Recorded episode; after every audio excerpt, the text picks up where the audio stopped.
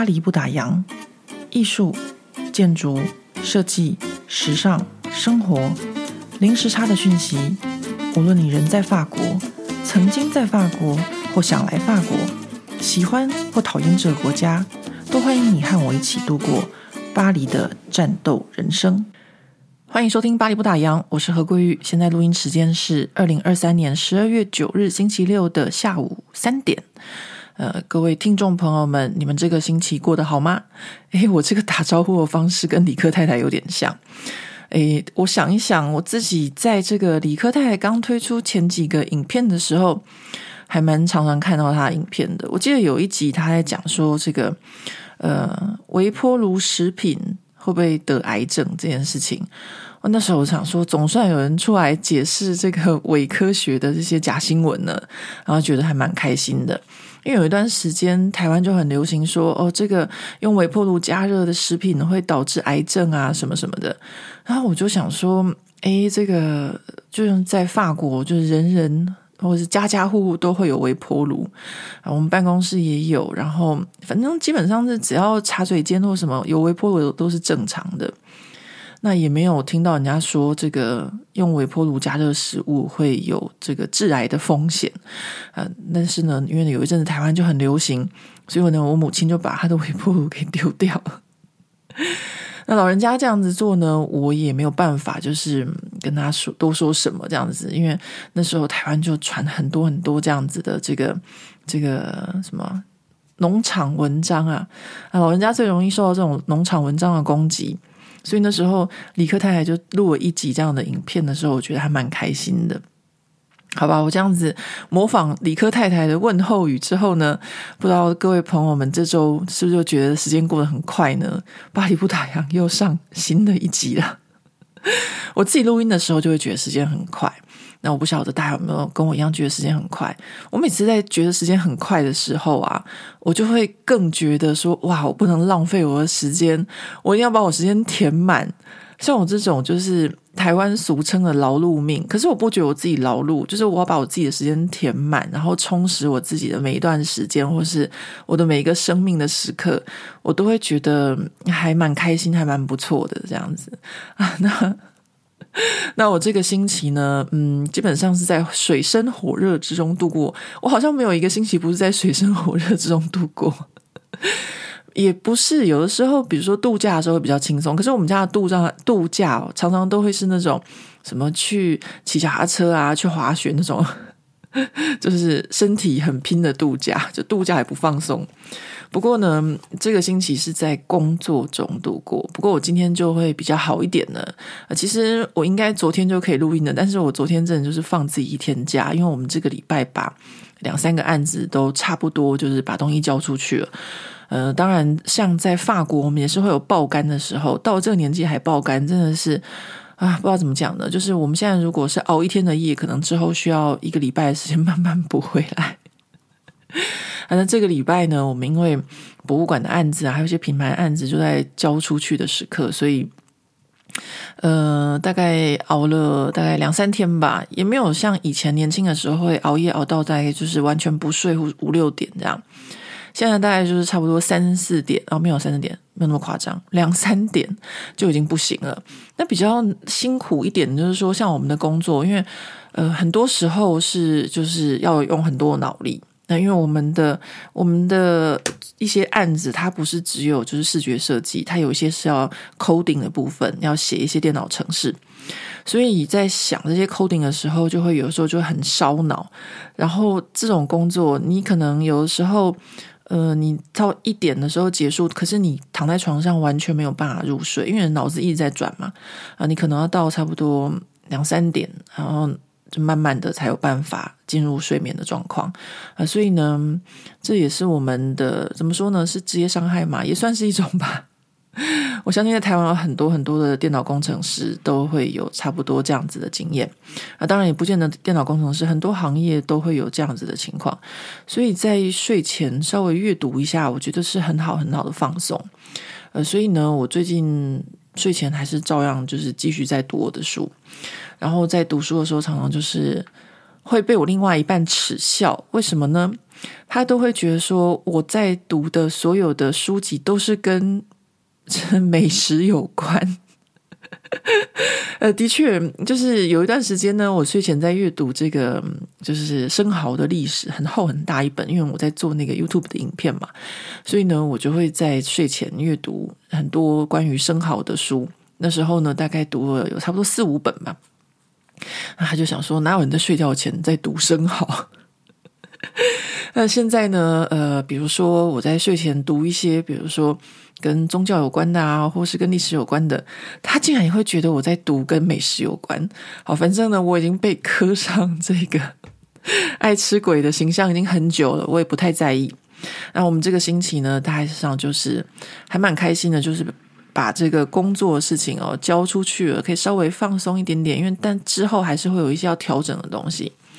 那我们大概就是，嗯，我这个星期就是在工作中度过。但是我其实，在法国的工作有做，但是呢，台湾的这个跟大家分享过，就是我做这个品牌清库存这件事情啊，我还是有，就是每天早上起床的第一件事情就是跟台湾的这些品牌方联络。说真的，就是大家可能就是看到网站上看到那样的价格，会觉得哇，这些百货公司的商品怎么可以到这样子的低价或什么的。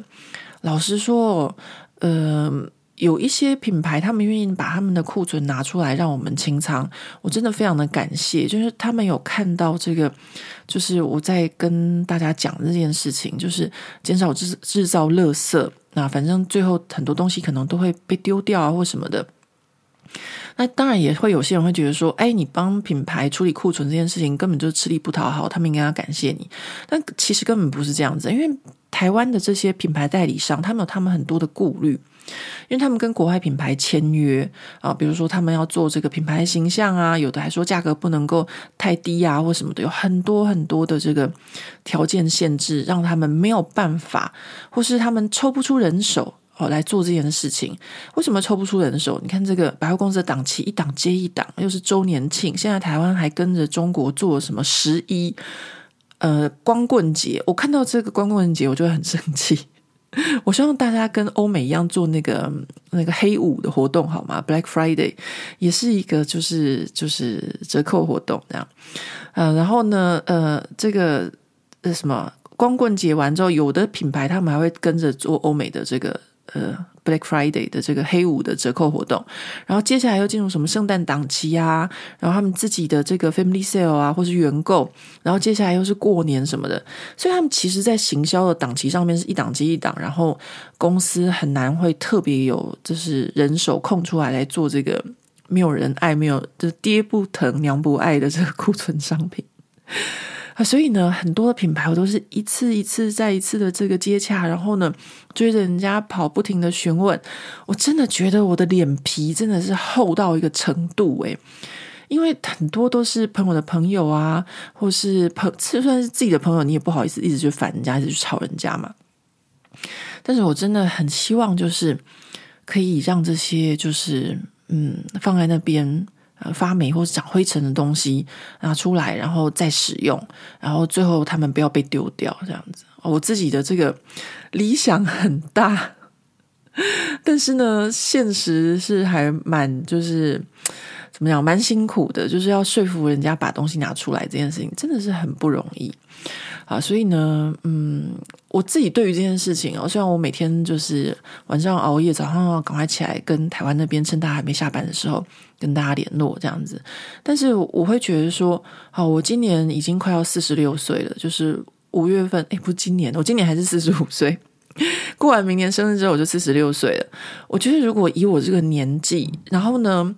我还有梦想。然后呢，而且我的梦想去做一件事情，并不是为了赚钱，就说不是为了利益这样子。我自己觉得我还就是蛮自豪的，就是我活到这个年纪，我还会有一些理想，然后还会想要做一些什么事情，然后相信一些事情的价值。那当然，我现在相信的价值就是，我觉得这些东西是可以循环的，拿出来再利用的，然后减少这个环境的污染的。呃，可能听起来很多人都会觉得说这个跟我们没什么关系。那我就跟大家讲嘛，像我们在这个法国。我们感受到这个气候变迁的强度哦，真的是从我来法国念书到现在，一年比一年热，一年比一年冷，然后。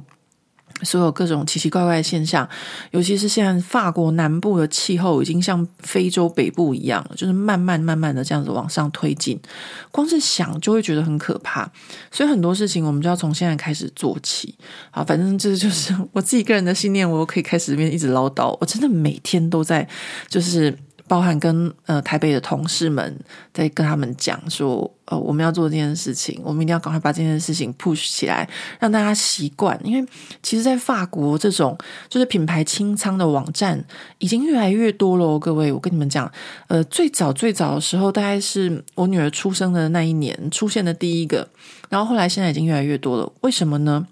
因为法国从去年开始。就已经通过了一个法案，我好像跟大家讲过很多次，就是除了食品的库存可以清、可以丢掉之外，可以烧毁，其他都不能够销毁，也就是要就是鼓励大家减少生产、减少浪费这个地球的资源。那我就想说，嗯，很简单嘛。大家看看这些法国品牌，当他们自己在他本土不能够大量制造，但他又要企业寻找他的这个业绩成长的时候，那他怎么办？他只能够叫亚洲的代理商多吃一些货啊。那这些亚洲代理商就必须要拿了很多很多的扣打，拿了很多的东西。那当然，有些东西它就是会卖不掉，有些东西它就会变成库存。那我想，台湾很有可能以后也会走上这样子的路，就是说减少就是垃圾的制造，因为我们这个地球只有一个，大家都要一起就是维护这个环境。好，那我现在讲到这个又又开始突然间变严肃了。这个真的就是我们在法国可以说是每天不停不停的这个议题吧。比如说，像我回台湾的时候，我就会发现，或者说，呃，不要说回台湾，有一些住在国外的台湾人也是一样，都不会有随随手关灯的习惯，或者说睡觉的时候都喜欢开着灯。那这个在就是。欧洲就会觉得是一件很浪费的事情，或者说冷气开太强，暖气开太强，没有关掉啊，这个就是嗯，不是说欧洲很小气，而是说能源这件事情也是我们非常非常在意的一件事情啊。那我这边就跟大家分享，就是说呃。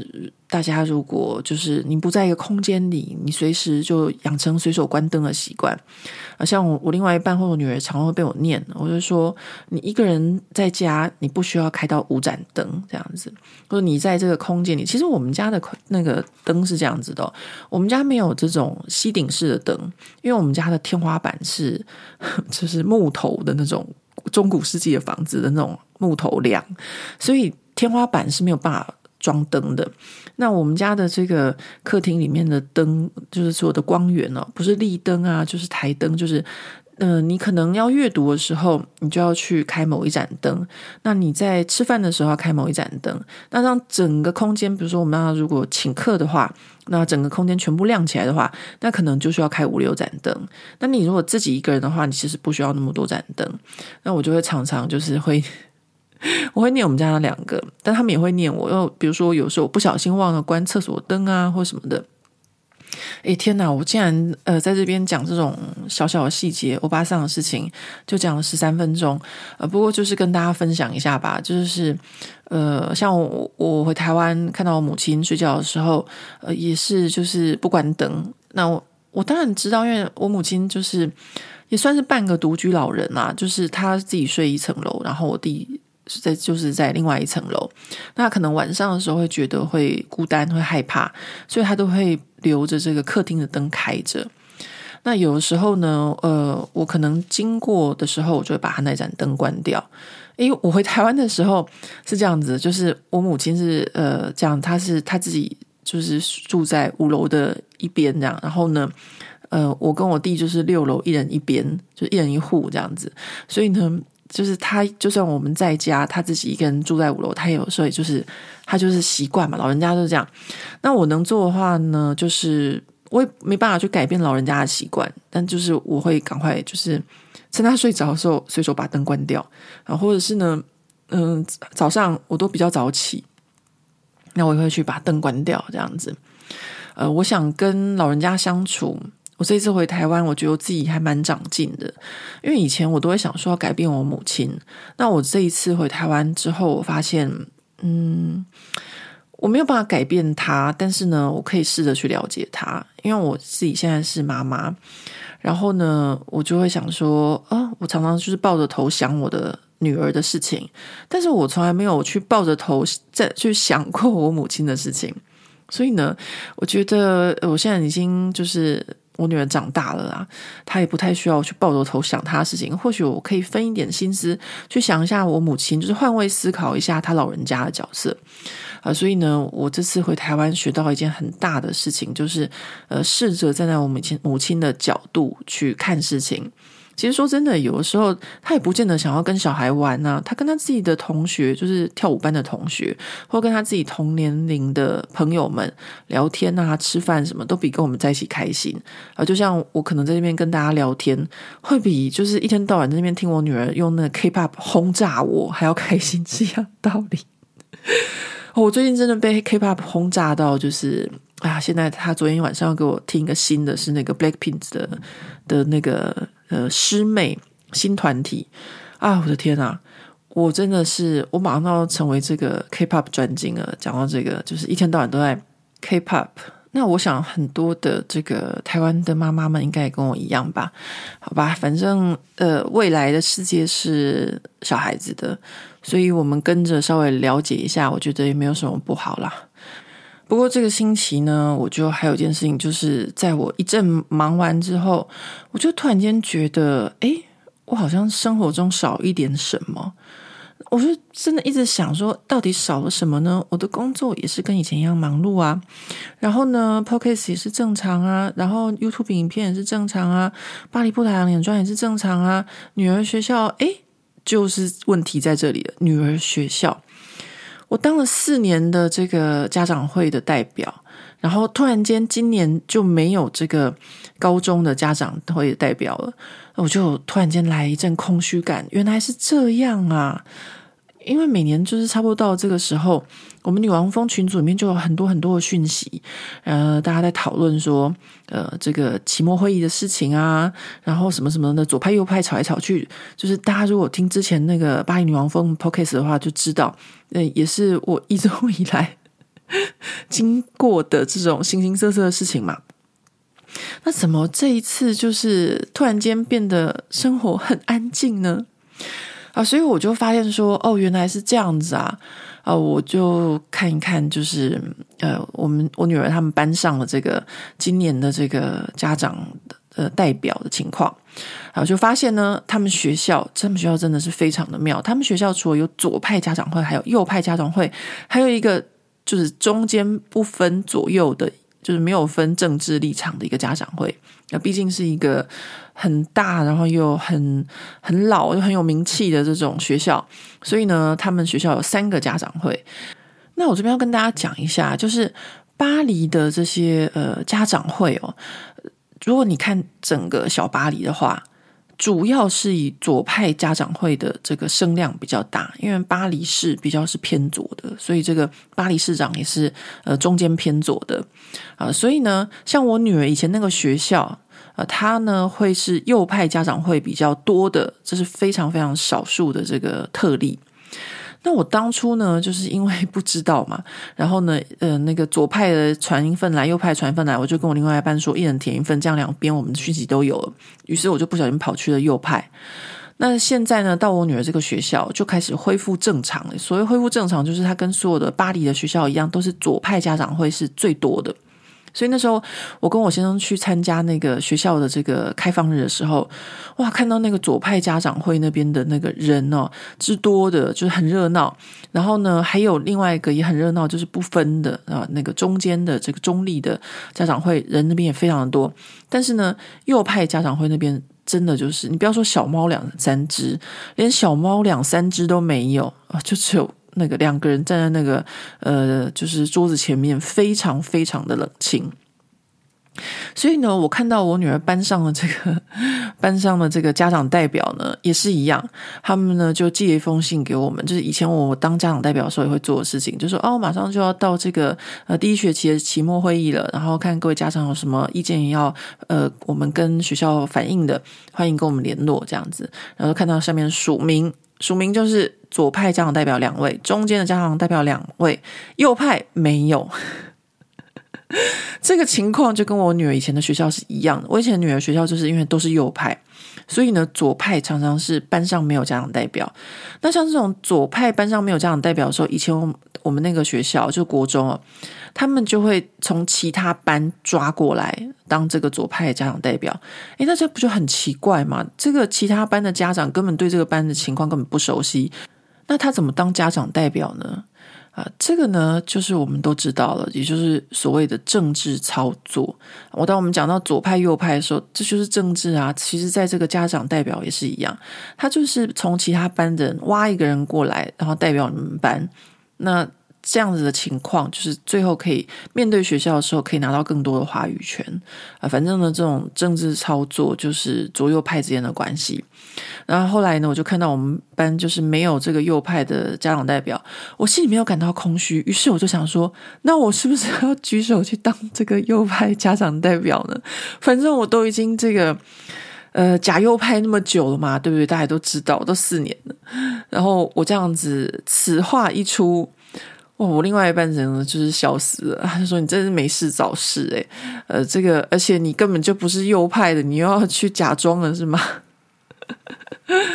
对，我跟这个右派，其实我们说左右派对我来说是一种就是信念上的不太一样。那像我女儿以前那个学校，因为在富人区，然后呢右派居多，所以他们的一些想法是嗯。我会比较喜欢左派的那种，就是哎，我不知道怎么讲，就是我不知道大家记不记得，比如说呃，在疫情的时候，呃，有一些这个平板电脑的分发啊、像这个有一些，因为疫情的时候，我们就在家里面，就是就不能够去上学嘛，那不是每一家每一户都会有，就是平板电脑可以，就是有电脑或平板电脑可以让小孩子就是上连上网这样上课啊、所以呢，这个。呃，法国或者说巴黎哦，主要就是以左派为主。左派的家长就会想说，那要发一些这个平板电脑给这个就是弱势的族群的小孩。我个人会比较是站在这个左派的这些想法。我觉得，当你有能力的时候，你就必须要去帮助一些没有能力的人，然后或是一些嗯。呃，比较分享的这种这种态度，或是比较没有所谓的呃民族主义或是种族主义的一些想法。呃，不过当然，在法国的右派啊，就是因为他们其实也是中间偏右而已，不是极右派啦，所以他们也不会有这样子的想法。但是就是比较 比较就是 比较精英主义更严重一点这样子啊。当然你说右派没有精英主义，右派也是有，像我女儿的学校这个。啊，我能够讲的事情实在是太多了，这也是我最近空虚的一件事情。为什么呢？因为之前我都用 Podcast 跟大家分享，或者是在脸书上面跟大家分享，但是他现在大了，我需要就是尊重他的一些隐私，所以呢，我就答应他说，嗯。我现在开始呢，就不会再讲你的事，讲太多你的事情，或者要讲之前，我会先经过他的同意，然后呢，他我再分享这样子，所以我就有点空虚，因为真的有很多很精彩的事情可以分享。那我现在也在想着说，要说服我女儿。就是看他愿不愿意跟我一起录 podcast，我觉得他如果跟我一起录 podcast 就好笑了，因为会是一个妈妈吐槽大会。就是我女儿是完全不会给我留任何一点面子的。然后呢，她的中文也是呃，就是还算不错。然后台湾腔很重，大家可能听起来不会觉得是一个高一的学生，听起来可能会觉得像是，就是那个童音还蛮重的啦，就是会蛮有趣的。好，那我今天呢就。嗯，不要再讲太多废话了。今天正这一集就是花一半的时间跟大家闲聊。嗯，那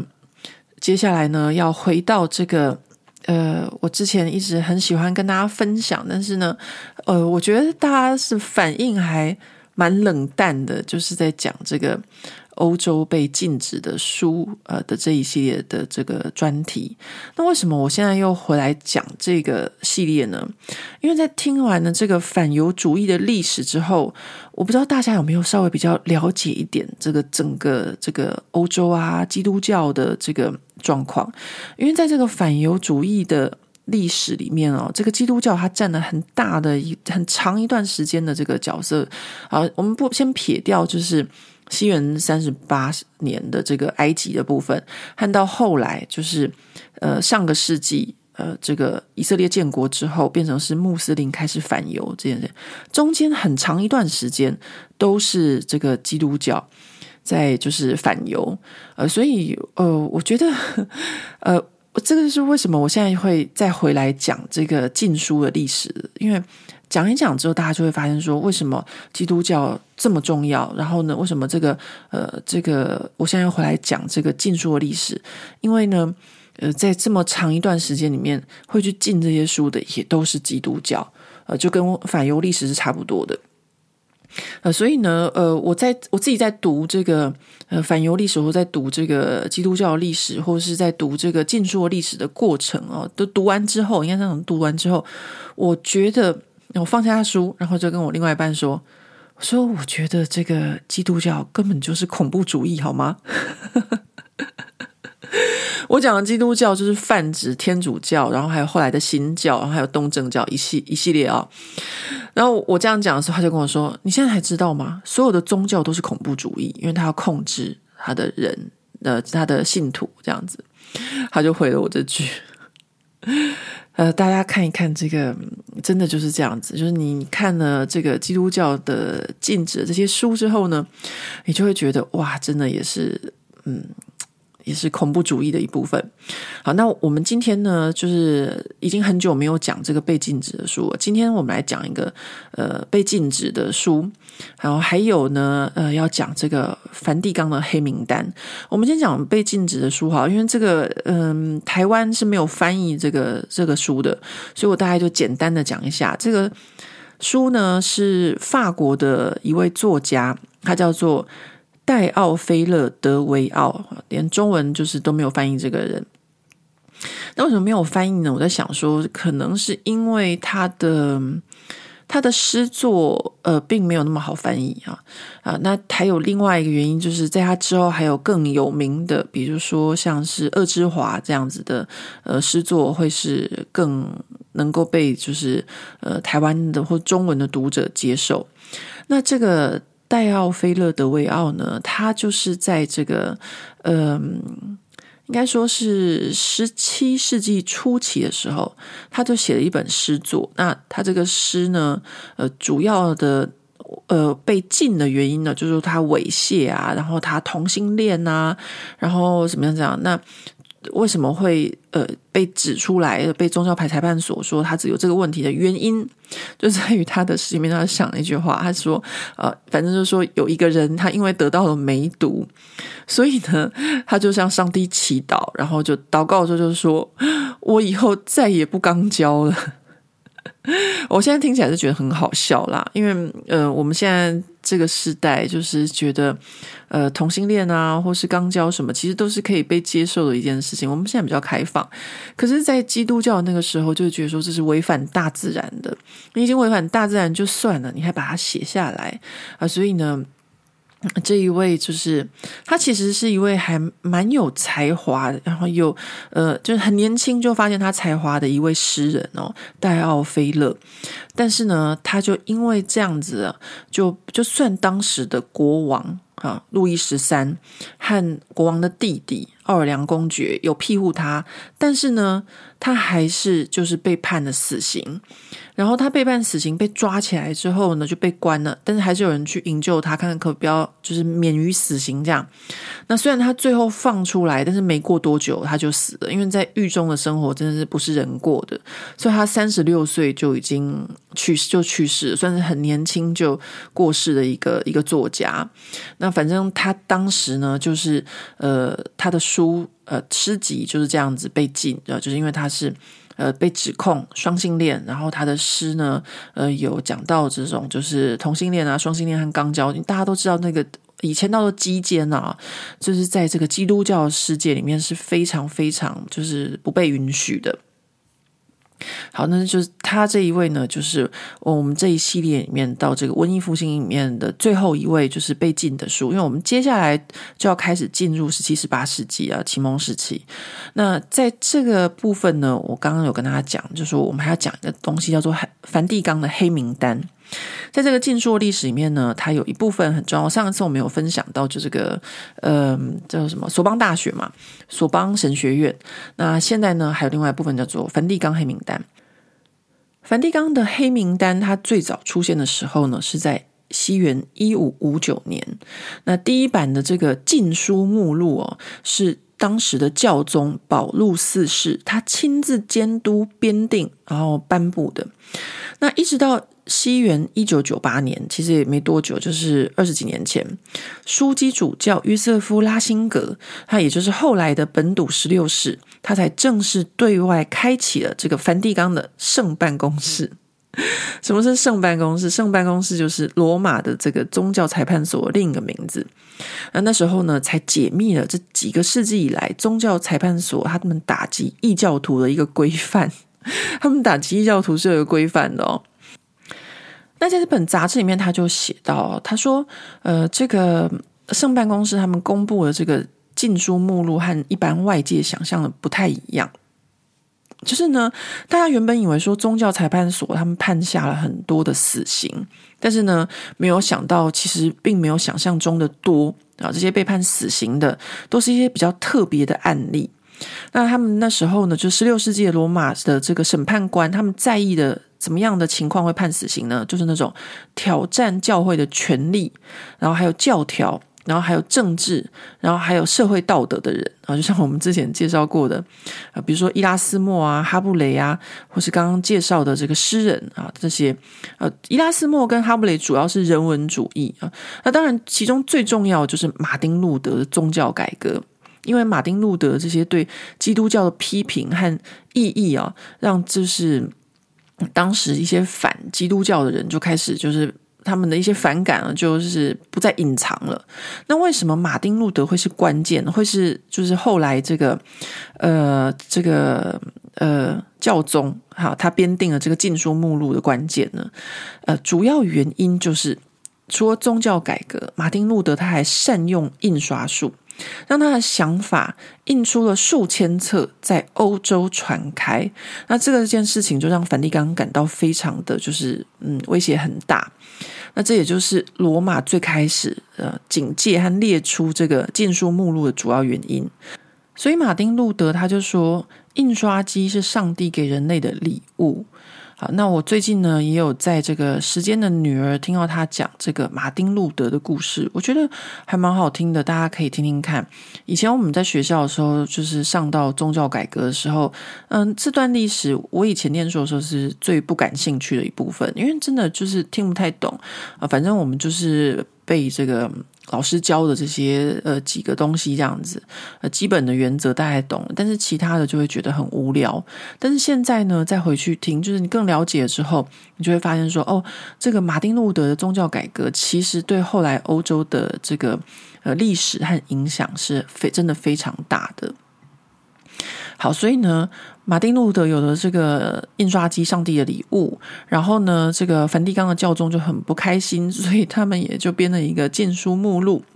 好，那根据这本杂志上他所写的呢，当时的教宗保禄四世他所定的禁书目录，其实是源自于巴黎、鲁文和威尼斯等地所提供的啊各地的禁书目录所编纂的。也就是说呢，教宗所有的资源就来自于这几个地方。那巴黎的话，就是有这个索邦神学院嘛，啊，就是 索邦神学院那时候都被人家骂老秃驴啊，就是帮忙这个呃梵蒂冈监督大家这样子。好，那书里面就说，呃，杂志里面就说，保禄司事呢，其实没有那么变态严格的要钳制这个书籍的传播。然后呢，这本禁书目录只是限于有罪的作品。那什么是有罪作品呢？呃，就是自马丁路德以来，有很多的新教的思想都是直接以德文撰写。那罗马教廷的人其实是看不懂德文的。我之前有跟大家讲过嘛，就是呃，以前的教会他们学习都是拉丁文跟希腊文，所以他们撰写的共同语言是拉丁文跟希腊文。那所有德文啊、法文这些都是呃当地的这些叫什么呃方言啊。那马丁路德以来呢，这个就是很多就是用德文撰写的。那教廷人看不懂他，他们要怎么禁止？所以呢，他们会在比如说一个呃博览会上，呃所有支持新教的文字创作就全部都禁止，因为看不懂，就只好全部都禁止。这样想说，他们全部都是在散播新教的思想。那后来的几个世纪啊，因为这个印刷术就越来越普及，然后印刷出来的书也就越来越多。那梵蒂冈的这个禁书目录也就不停的一直在修改、在增加啊，有哪些书是不可以的，哪些书是可以的。然后到了十八世纪的时候，教皇呢他就决定，哎，小说可以不用列入了啦啊。然后呢，还有那些呃反对教会作者也可以不用列入了。为什么反对教会作者可不可以不用列入？因为他们就是摆明了反对教会啦，我们干嘛还要再就是多增加这个？像什么之前讲的这个马丁路德啊、卡尔文啊或尼采，都是很清楚，我们就不用把他们放进来了。然后呢，还有就是随着当时的人类文化和文明的发展啊，这个梵蒂冈的禁书目录就决定，经济类的还有科学类的书也可以不用再列入了。这是一个很大的转变、啊。我我之前有跟大家分享过，就是说我在读的这个《上帝与科学》这样子的这个新的一本杂志，科学的书籍可以不用再，因为大家知道，在很久很久一段时间，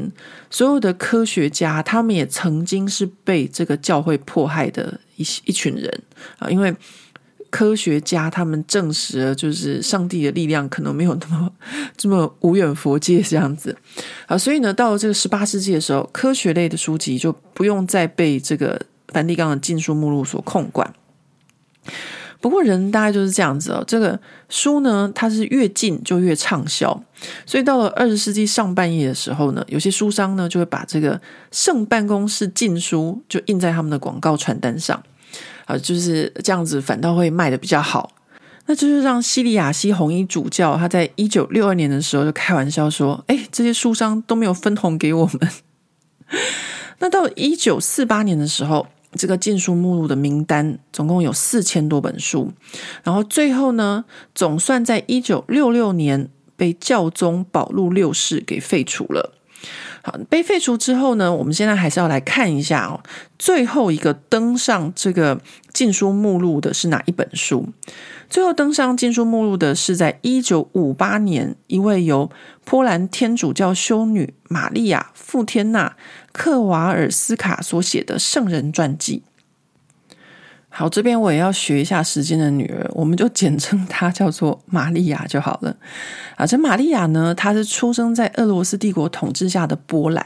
然后在一个就是一呃纺织工业的小镇，但是她是出生在一个贫穷农家，然后父母都是基督徒。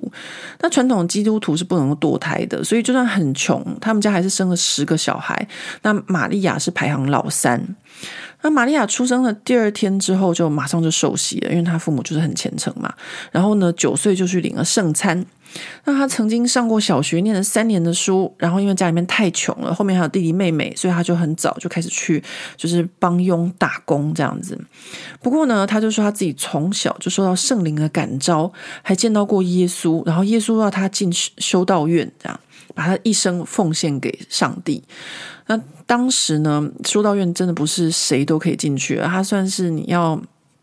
怎么样的？就是大家跟大家讲过，他也算是有钱人的玩意儿吧。就是说，一人得道，鸡犬升天嘛。但是呢，你要家里面有钱去支持，才能够供养一个在修道院里面不是生产的人啊啊！所以他爸爸妈妈呢，就觉得说家里面都是工作的这个人手都不够了，怎么可能再是给他钱？就是不是给他钱，就是供养让他去修道院。啊，所以呢，他十八岁向他父就是父母要求说他要进修道院的时候就被拒绝了啊。结果呢，他还算蛮叛逆的，他就离家出走去这个波兰的华沙。而想要试着就是进修道院，但是一样嘛，就是都被拒绝了。最后呢，总算皇天不负苦心人，有一个修道院呢就收容了他。当然，这个交换条件就是他要工作啊，要做一些这个修道院里面打杂的事情。好，那他呢？除了这个工作之外呢，他就写下一本小日记，里面呢就记载了，比如说他怎么样跟这个耶稣和圣母玛利亚的邂逅啊，然后他们之间的聊天的对话这样子。然后，但是呢，这个玛利亚呢，她很也是很年轻就过世，她三十一岁的时候就因为肺结核过去了，死前还是非常的虔诚的祈祷，然后还有写日记。那他留下来这个日记，为什么会在一九五八年被罗马教廷列为禁书呢？就因为他的日记就被认为是神秘主义啊，因为你一在写说你看到这个耶稣啊，或是呃看到圣母玛利亚。那在十九呃二十世纪的这个时候，已经就是有科学了啊，大家可能会觉得说这个好像有一点就是 有点奇怪。那当然还有一些问题哦，就是说，呃，教会就觉得说，哦，你这个就是神秘主义，就是神秘主义就相当于异端学说。不过，玛利亚被列为禁书这件事情很快就被平反了。为什么呢？因为玛利亚她并没有受到过很多的教育啊。我们刚刚是不是讲过，她小学才念了三年，所以她写的文章里面哦，很多的标点是错误的啊，很多错字或什么的，所以就很容易被。就是误解成是异端，那他其实他一辈子都是全心全意的，就是奉献给基督教。他就刚刚有讲过嘛，就是他一直想要去当修女，想要把他一生奉献给教会这样。呃，大家想想看，其实到了这个二十世纪的上半叶啊，就是二十世纪初，像这么虔诚的人已经不是很多了。呃，现在呢是更少啊，所以呢，呃，到了这个千禧年的时候，也就是两千年的时候。呃，最后这个玛利亚她就被封圣，就是被这个呃梵蒂冈封为圣人啊。我们现在中文就叫她圣女傅天娜。如果大家有兴趣的话，可以上维基百科呃找一下。呃，维基百科可能讲的不是很多，我不晓得，可能一些基督教或是台湾称为天主教一些文章里面会有讲到。那这个就是梵蒂冈的这个禁书目录黑名单的部分，然后讲到这个梵蒂冈的这个圣办公室，就是宗教裁判所，我就想到我上次回台湾的时候，在飞机上看了一部电影，在讲这个卡拉瓦乔，呃，就是由一个法国男演员主演的，他就是演这个圣办公室里面的议员，他要去追卡拉瓦乔，他到底有没有罪，他到底有没有犯罪这件事情，那。卡拉瓦乔是一位非常非常重要的画家哦，我另外一半真的是爱死他了，所以我们去罗马的时候就哇到处就是去寻找他的真迹、他的画作这样子。那当然，我们在这个呃叫什么呃呃佛罗伦斯的乌菲兹美术馆里面也有看到卡拉瓦乔画的画作，真的是非常非常的美啊。呃，怎么讲呢？就是他虽然已经是。几个世纪以前的画作，但是还是有这种现代感，就是你可以跟现代的我们现在这个二零二三年的人对话啊，像这样就是真的是伟大的艺术家和伟大的艺术作品。好，那我看那部电影里面就在讲这卡瓦乔的故事，呃，里面就有这个梵蒂冈的宗教裁判所，然后派出来看他到底是不是呃，就是。违反教廷啊，违反教会，是一部还蛮好看的电影。我觉得，嗯，如果大家台湾还可以找到的话，我还蛮推荐的。好吧，那我今天的 p o c a s t 呢就不讲太长了，因为我要赶着去看我女儿的这个排球比赛。我最近每个周末都要看她的排球比赛，不是礼拜六就是礼拜天啊。上个礼拜呢，就是在这个巴黎十三区的一个排球馆。哦，又没有那个就是观众席，然后呢又没有暖气，就是那天刚好又是寒流来袭，我们就在零度的低温下看了一下午。那今天其实我也应该要早点去的，因为他们在他们的主场比赛，但是呢，嗯，我毕竟也是要就是 有我这个 Podcast 的听众朋友们要交代嘛，就是如果我今天不录音的话，就要等到明天啊，这礼拜天又太晚了，所以呢，我就决定让他先比，因为一比赛就是比赛一整个下午，可以呃就是晚一个小时再过去。那我现在就差不多是时间要过去了，呃，那最后的话呢，嗯，因为巴黎不打烊没有广告嘛，所以我就自己来广告一下，呃，就是。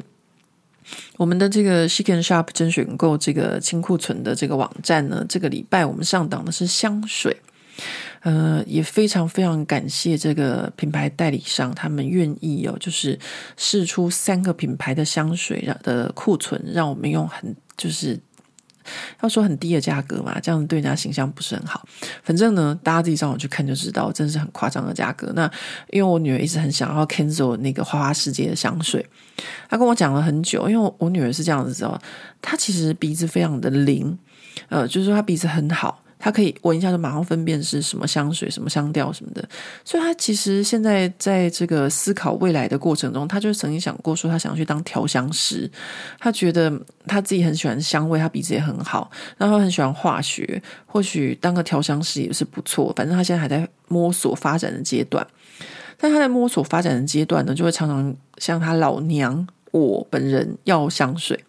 但香水其实不是一个很便宜的东西哦，不是说我是一个小气的妈妈，而是我已经给她买过好几瓶了。她那个年轻女孩喜欢的香味啊什么的，她该有的都有。然后她有一直她吵着跟我要 Kenzo 的花花世界的时候，我从在去年吧就没再理她。这样我想说，就是一阵一阵的，就是喜新厌旧嘛。就年轻女生都是这样子。如果像我们这个年纪，可能就会对某些香水有一些忠诚度。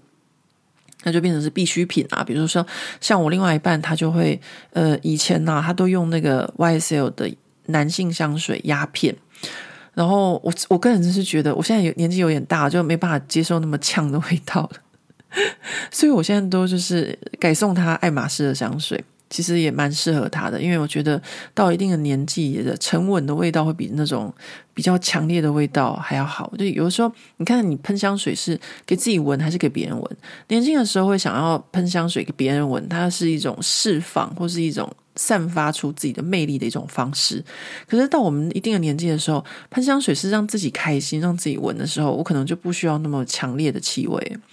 而我好，这是我自己个人对香水的看法，因为我从小就。有这个喷香水的习惯，因为我母亲她都喷香水，所以呢，我也很喜欢香水这件事情。那好，就是现在呢，我女儿就跟我就说，呃，因为呃，她一直要这个 cancel 花花世界嘛，那刚好我们这礼拜有这一瓶，真的是妈妈的这个救赎啊，所以呢，我就决定，OK，这个价格我可以买一瓶给你。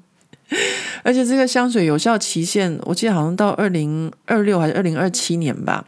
所以呢，我可以明年回台湾再带回来给他就好啦。妈妈也是满足了你的要求，小七妈妈在这个时候就出现了，就可以就是到我们网站上面来买香水，